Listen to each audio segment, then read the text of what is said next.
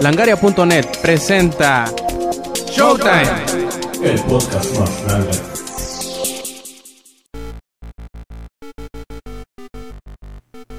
Hola y bienvenidos a la edición número 76 de Showtime Podcast. Este quien escuchan es Roberto Sainz o Rob Sainz en Twitter. Y en esta nueva edición de su podcast favorito vamos a hablar un poquito de precios y de modelos de negocio. Y pues bueno, para no hacerles más larga esta introducción, empecemos con la edición número 76 de Showtime Podcast.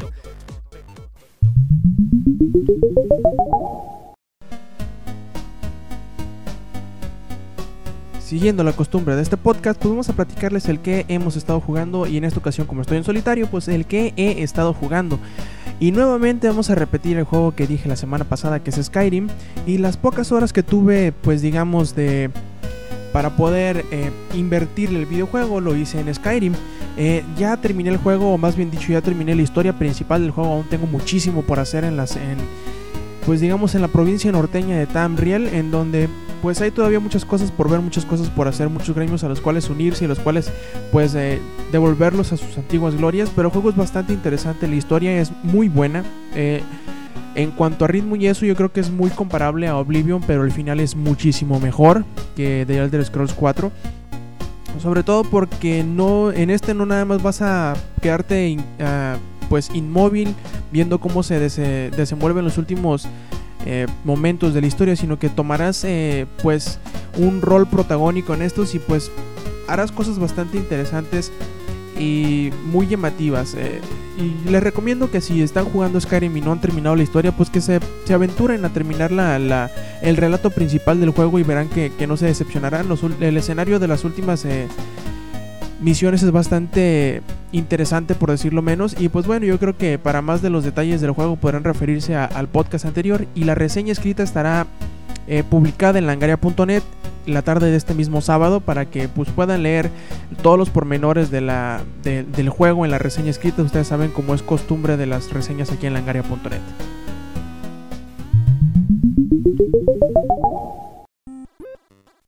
Iniciando el resumen semanal de notas, pues vamos a empezar con una nota medio triste. ¿Por qué medio triste? Pues porque es un rumor, o más bien dicho, viene seguido de un reporte que le dieron al sitio de Eurogamer, en donde unas fuentes eh, en territorio japonés les aseguran que el señor Fumito Ueda, que es el creador de, de títulos de, tan representativos de las plataformas de Sony como Aiko, como Shadow of the Colossus y próximamente The Last Guardian, pues estaría dejando la compañía para, para pues digamos, eh, invertir su tiempo en proyectos personales. Claro, esto no significa que The Last Guardian vaya a ser eh, cancelado, sino bien parte de este mismo reporte es que Ueda estaría trabajando como consultor externo, por decirlo de alguna manera, para terminar The Last Guardian. Probablemente esta razón o esta esta supuesta pues renuncia por decirlo así de Fumito Ueda hacia Sony sea la razón del por qué uh, tenemos tanto tiempo sin escuchar cosas de este título que pues causó bastante impresión cuando se mostró por primera vez en 2009 y pues en 2010 y 2011 hemos tenido muy poquita información sobre avance alguno que haya tenido el desarrollo de The Last Guardian eh, si bien recordamos, eh, prácticamente este año no hubo nada nuevo que saber de las, de, de las Guardian. Uh, aparte de lo, del material que traían las colecciones remasterizadas de Ico y Shadow of the Colossus, pero pues ni modo, si el señor eh, Fumito Ueda decidió dejar Sony para pues completar sus proyectos personales, pues que así sea, pero esperemos también que su última su última obra dentro de esta compañía que sería The Last Guardian, pues sea digno de, de representar su despedida de la compañía.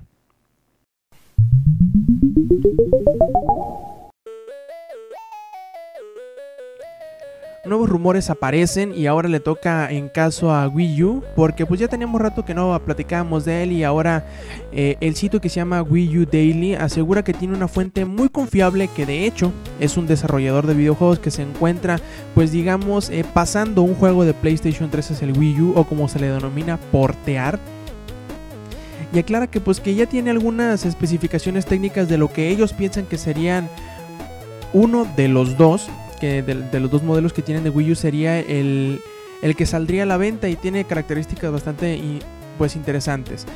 Para empezar, la consola correría bajo un microprocesador basado en PowerPC de 4 núcleos, o sea, quad-core, que corre a 3 GHz y tiene una arquitectura de 45 nanómetros.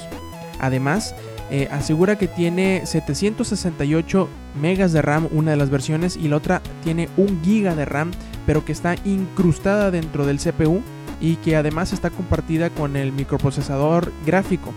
Y bueno, ya hablando del procesador gráfico, aseguran estas fuentes que, que, la tarjeta de video de la consola viene por parte de ATI o AMD como ahora lo conocemos y tiene una arquitectura de 40 nanómetros.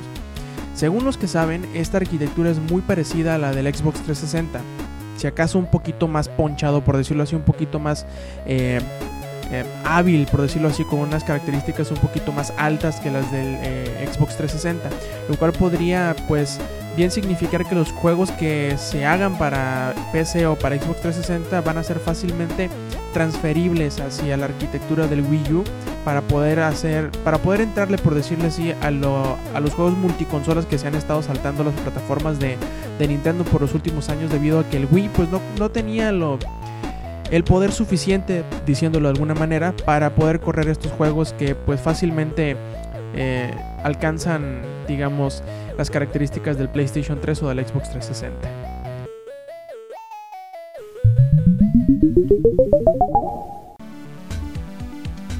La piratería ha sido un tema recurrente en este podcast en las últimas emisiones y no podemos dejar de mencionar la actitud que tiene el desarrollador CD Projekt Red, que si no recuerdan quiénes son los desarrolladores de The Witcher, en donde ellos pues a medida como por ahí dicen a ojo de buen cubero, pues han sacado unas estadísticas y ellos aseguran que por cada juego vendido legalmente de The Witcher 2 se han pirateado de 4 y media a 5 copias. Esto quiere decir que aunque el juego ha vendido un millón de copias legalmente o más o menos cerca de un millón de copias, ellos esperan que las copias pirateadas o descargadas ilegalmente alcancen la cifra de 4 y medio millones o 5 millones de, de descargas. En palabras de Marcin Iwinski, que es el CEO de CD Projekt Red, él asegura, hasta la fecha se han vendido poco más de un millón de copias legalmente. Así que tenemos solamente 4.5 o 5 copias ilegales por cada compra legal, lo cual no es tan malo después de todo. Él nos explica también que aunque la realidad pueda que llegue a ser un poquito peor de lo que nosotros estimamos. Aún así, eh, se me hace chistoso que la compañía siga apoyando su estrategia de no ponerle ningún tipo de medida antipiratería al juego, ningún eh, mecanismo de DRM o como se le llama Digital Rights Management o lo que vendría siendo en español la administración de derechos digitales, que más bien dicho sería como el candado que impide que se pirateen los juegos. Bueno, entre comillas, ¿no? Siempre hay maneras de, de brincárselos, aunque a los, a los publishers no les guste aceptarlo. Pero estas medidas de seguridad casi siempre son inútiles y como aseguran los, los de CD Projekt Red, a la larga terminan pues eh, perjudicando más a los compradores legales que impidiendo que se pirateen. Asegura también eh, Marcin que su estrategia para incentivar al jugador a comprar el título es simplemente ofrecer más valor por lo que se compra. Él aclara, iniciamos ofreciendo un valor alto con nuestro producto, como agregar cosas extra a la edición de coleccionistas, como DVDs, soundtrack, libros, guías, etc., en conjunto con el proceso de educar la audiencia local de que, de que hace bien el comprar las cosas legalmente y funcionó. Y pues bueno, qué bueno que los desarrolladores, al menos algunos, porque sabemos que no todos están tan son tan indiferentes de alguna manera a la, piratería. De hecho, ya supimos en la semana pasada de otros que aseguran que, que los medios, los sitios de piratería han sido más beneficiosos que perjudiciales porque han mostrado un, digamos, un índice de conversión a compradores legales más alto que otros medios de tráfico como Google, por ejemplo. Y hay otros que simplemente les vale caca, como por ejemplo Valve, los cuales dicen que pues a ellos la piratería no les incomoda y no se les hace nada importante, que simplemente hay que hay que hacer que su producto o sus servicios sean muchísimo más cómodos que simplemente piratear.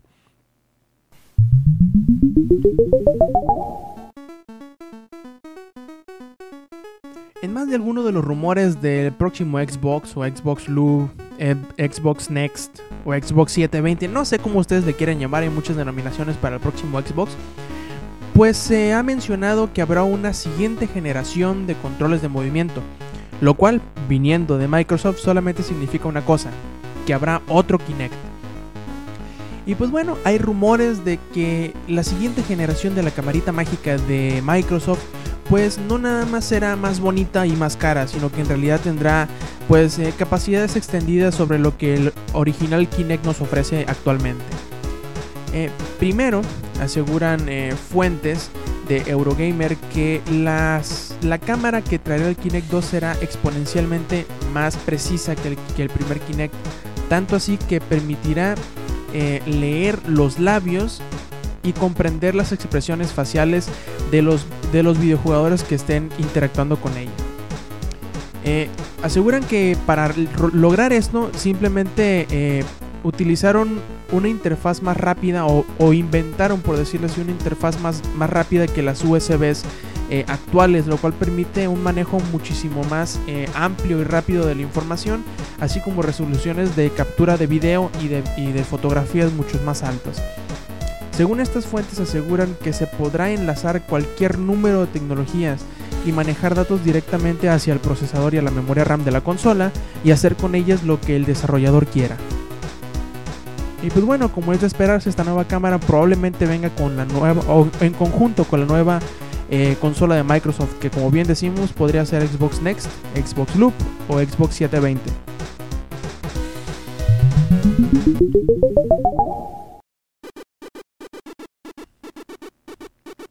Todos conocemos al señor Reggie Fields Ame, que es el presidente de Nintendo de América y ustedes saben que a este señor le encanta, pues, por decirlo así, levantar polvo cuando dice algo. No, no lo decimos porque se pedorrea o algo por el estilo, sino porque simplemente le gusta ser muy vocal y pues causar, digamos, impacto en la audiencia. Para empezar, el señor eh, Reggie aseguró que, pues, que no se preocupen los que ahorita tienen un Wii, aunque no lo usen, pues la salida del Wii U el año que entra no supondrá la muerte de la consola actual de Nintendo. Asegura él, el consumidor que, compra un Wii hoy es distinto del que comprará un Wii U en el futuro. Esta es la primera temporada navideña en donde el Wii estará disponible a un precio menor de los 150 dólares. Así que podemos acercarnos a un sector demográfico más extendido, estos consumidores son a los que hemos intentado llegar en años anteriores, pero quizá el precio de los 199 o 249 dólares era algo fuera de su alcance. Todavía no hemos determinado un precio para el Wii U, explica Reggie, pero pueden esperar que será distinto y que los juegos serán diferentes. Creemos que el Wii y el Wii U pueden coexistir por algún tiempo. A medida que expandimos el mercado para el Wii, estaremos poniendo la mesa para que la gente pueda transferir sus juegos hacia el Wii U. Ahora falta ver si en realidad esto lo van a cumplir, pues aunque hace unos días se confirmó por fin que Xenoblade Chronicles llegará a América, pues parece ser que es el único título entre comillas llamativo que llegará el año que entra para el Wii. ¿Le creeremos a Nintendo?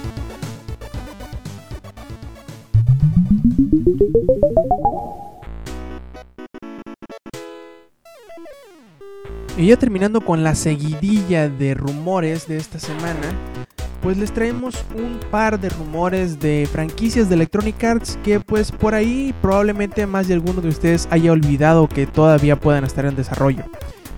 Por ejemplo, eh, se dice que BioWare podría estar, eh, digamos, agregando multijugador a Dragon Age.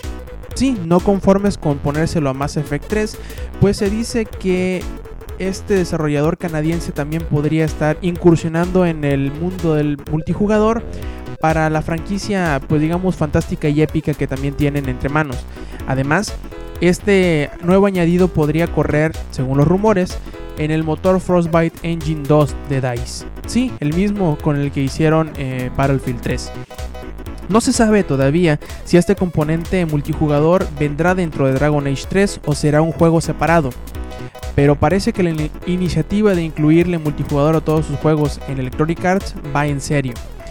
Eh, además, otro título del que no habíamos escuchado o no se ha confirmado todavía y muchos piensan que hasta se ha cancelado es Dead Space 3. Según un informante, eh, se ha dicho que el juego todavía sigue en desarrollo. Y además que Electronic Arts tiene planes de expandir esta franquicia de Visceral Games hacia nuevos horizontes, presentando además del título que ya conocemos en tercera persona, uno en primera persona de Dead Space, uno de pilotaje de naves y otro que ellos mismos consideran como un Uncharted en el espacio. Todo esto dentro de la misma franquicia de Dead Space.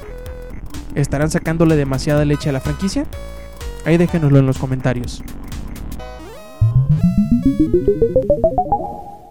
Les recordamos que visiten langaria.net, sitio en donde tenemos las notas más interesantes y frescas del mundo de los videojuegos. Recuerden visitar langaria.net.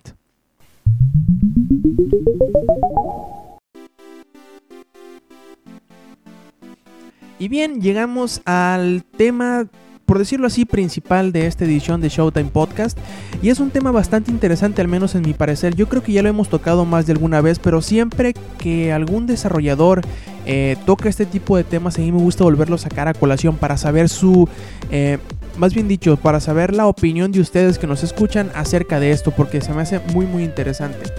Eh, desde que inició esta generación de consolas hubo un pequeño aumento del precio de los videojuegos de 49.99 dólares a 59.99, o sea, de 50 a 60 dólares, en pocas palabras. Desgraciadamente aquí en México, pues eh, con la crisis que hubo en 2009, los juegos subieron 100 pesos a su precio normal que era de 899, ahora a 999 y nunca bajó, aún siendo que entre comillas la, la crisis de la recesión económica en Estados Unidos debido al pues al quiebre de los créditos eh, de casa, pues ya murió, ya está resuelto de alguna manera u otra, pero pues bueno, aquí nos siguieron dejando esos 100 pesos extra a los, al precio de los videojuegos. Obviamente, este es un lujo y como, como tal, pues debemos adaptarnos nosotros a ellos y no necesariamente ellos a nosotros. Pero hay varios desarrolladores que han, digamos, externado su incomodidad hacia este modelo tan estricto, tan cuadrado, tan forzado de, ser de 60 dólares únicamente para los juegos nuevos. Sí, obviamente hay juegos eh, que son remakes o que son reediciones como por ejemplo Ultimate Marvel vs. Capcom o todos los Super Street Fighter 4 que han salido. Pues esos salen a un precio menor, usualmente a 40 dólares. Pero muchos se preguntan el por qué no sacar un videojuego nuevo probablemente no un triple A, probablemente un juego un poquito, digamos, desconocido, a un precio de descuento, quizá 30 dólares, quizá 50 dólares, quizá 40 dólares, quién sabe. Pero que sea un juego nuevo y que llegue a un precio de entrada distinto a lo que de los demás. Sí, hay algunos que sí lo hacen, pero no es una práctica, digamos, eh, muy bien aceptada por los publishers en general. De hecho, quienes eh, recientemente externaron su incomodidad hacia este modelo de negocios fue el desarrollador que se llama Fifth Cell. Si no recuerdan quiénes son los chavos de Fifth Cell, son los desarrolladores de Scribble Notes. Ellos pues digamos que ya tienen eh, la experiencia de trabajar con el modelo retail o el modelo físico de los 60 dólares entre comillas, aunque bueno, su juego que era para DS creo que costaba 40, y, luego ya pasaron a un modelo de, distribución digital mediante la tienda de Apple eh, para sus dispositivos de iOS, y pues bueno, les ha funcionado bastante bien el vender eh, la versión de Scribble Notes para, para iOS a un precio de 5 o 10 dólares, no recuerdo bien el precio, y les les ha funcionado bastante bien que ellos llegaron a una conclusión. Citaré las, las palabras de Jeremy Slaxa, que es director creativo precisamente de Scribble Notes dentro de Fifth Cell, en una entrevista que le hicieron los chavos de Game Informer. Asegura él, antes, este modelo era tolerable, porque el costo era razonablemente alto y permitía que aún un título con ventas mediocres se recuperara la inversión inicial.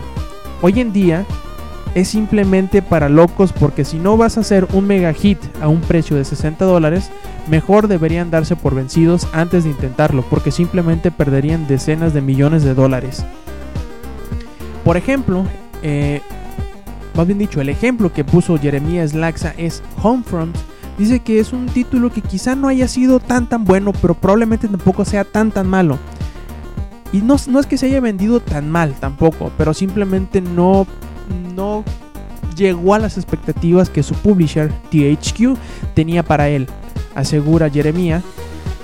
Como consumidor, ¿por qué habría de pagar o jugar un FPS regular cuando puedo jugar muchos otros juegos de disparos en primera persona de mejor calidad a ese mismo precio?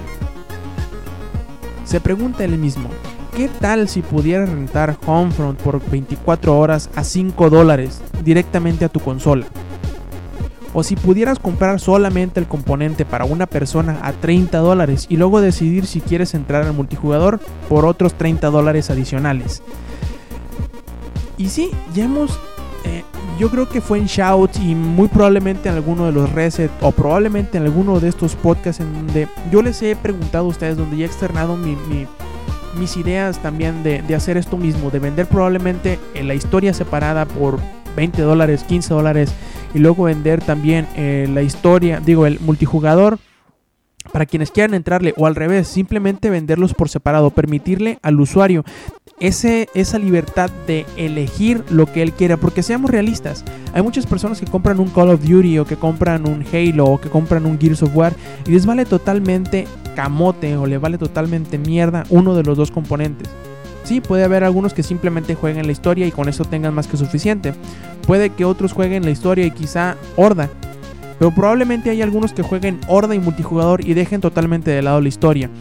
Este tipo de combinaciones probablemente y a la larga le traigan mayores beneficios al publisher y al desarrollador, pues se venderían entre comillas más copias del juego y habría más gente expuesta hasta este tipo de videojuegos porque solamente estarían comprando lo que ellos están interesados en pagar y no lo que el, publisher les atasca. Además, y probablemente haya juegos que no sean tan costosos de producir, pero que los publishers son tan cerrados que siempre quieren que el juego cueste 60 dólares, cuando podría vender mucho mejor si este costara 35, 40 o hasta 50 dólares. Pero pues bueno, probablemente este nuevo tipo de modelo de negocios o este tipo de estructura de precios llegue o se adapte mejor a la siguiente generación de consolas. De hecho, el PlayStation Vita estará poniendo como que más eh, flexibilidad al no eh, por decirlo así, a no ponerle un candado al precio que, le, puedan eh, exigir los publishers por los videojuegos. Así que muy probablemente para el PlayStation Vita estaremos viendo juegos completos a precios menores o, en un rango de precios mucho más variado de lo que tenemos acostumbrados eh, hoy en día en el mercado. Así que les, invitamos, díganos en los comentarios o déjenoslo en Twitter a, arroba langaria o arroba robsign, que es a mí personalmente pues sus comentarios sobre este esta nota o este tema y no, no duden que los, leeremos la siguiente eh, emisión de Showtime Podcast.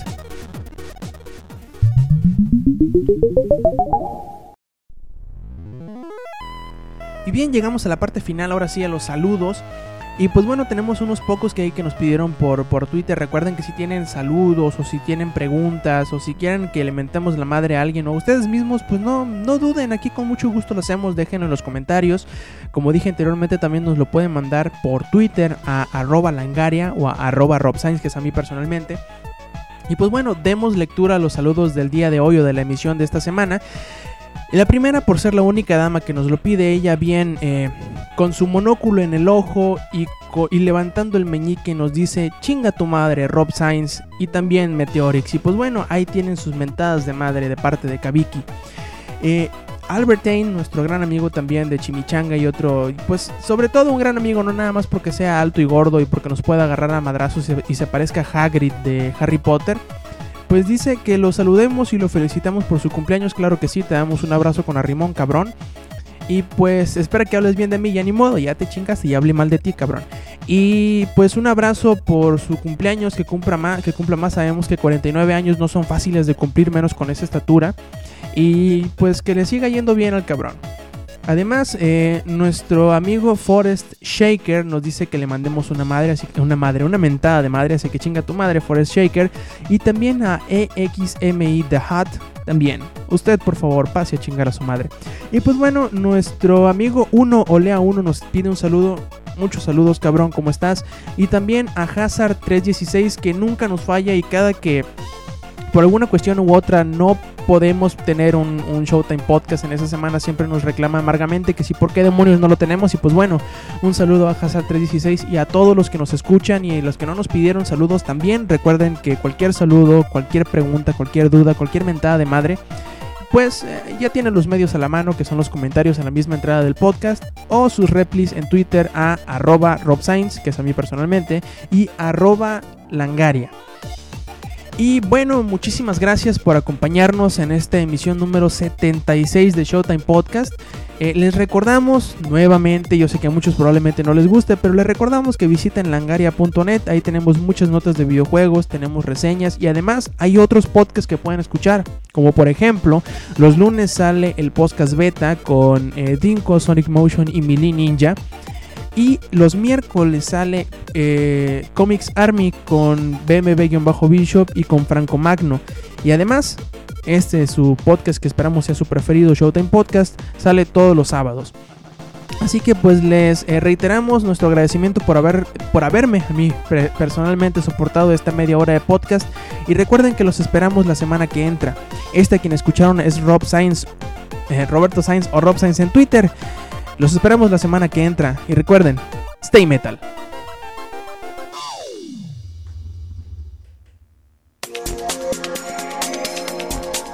Langaria.net presentó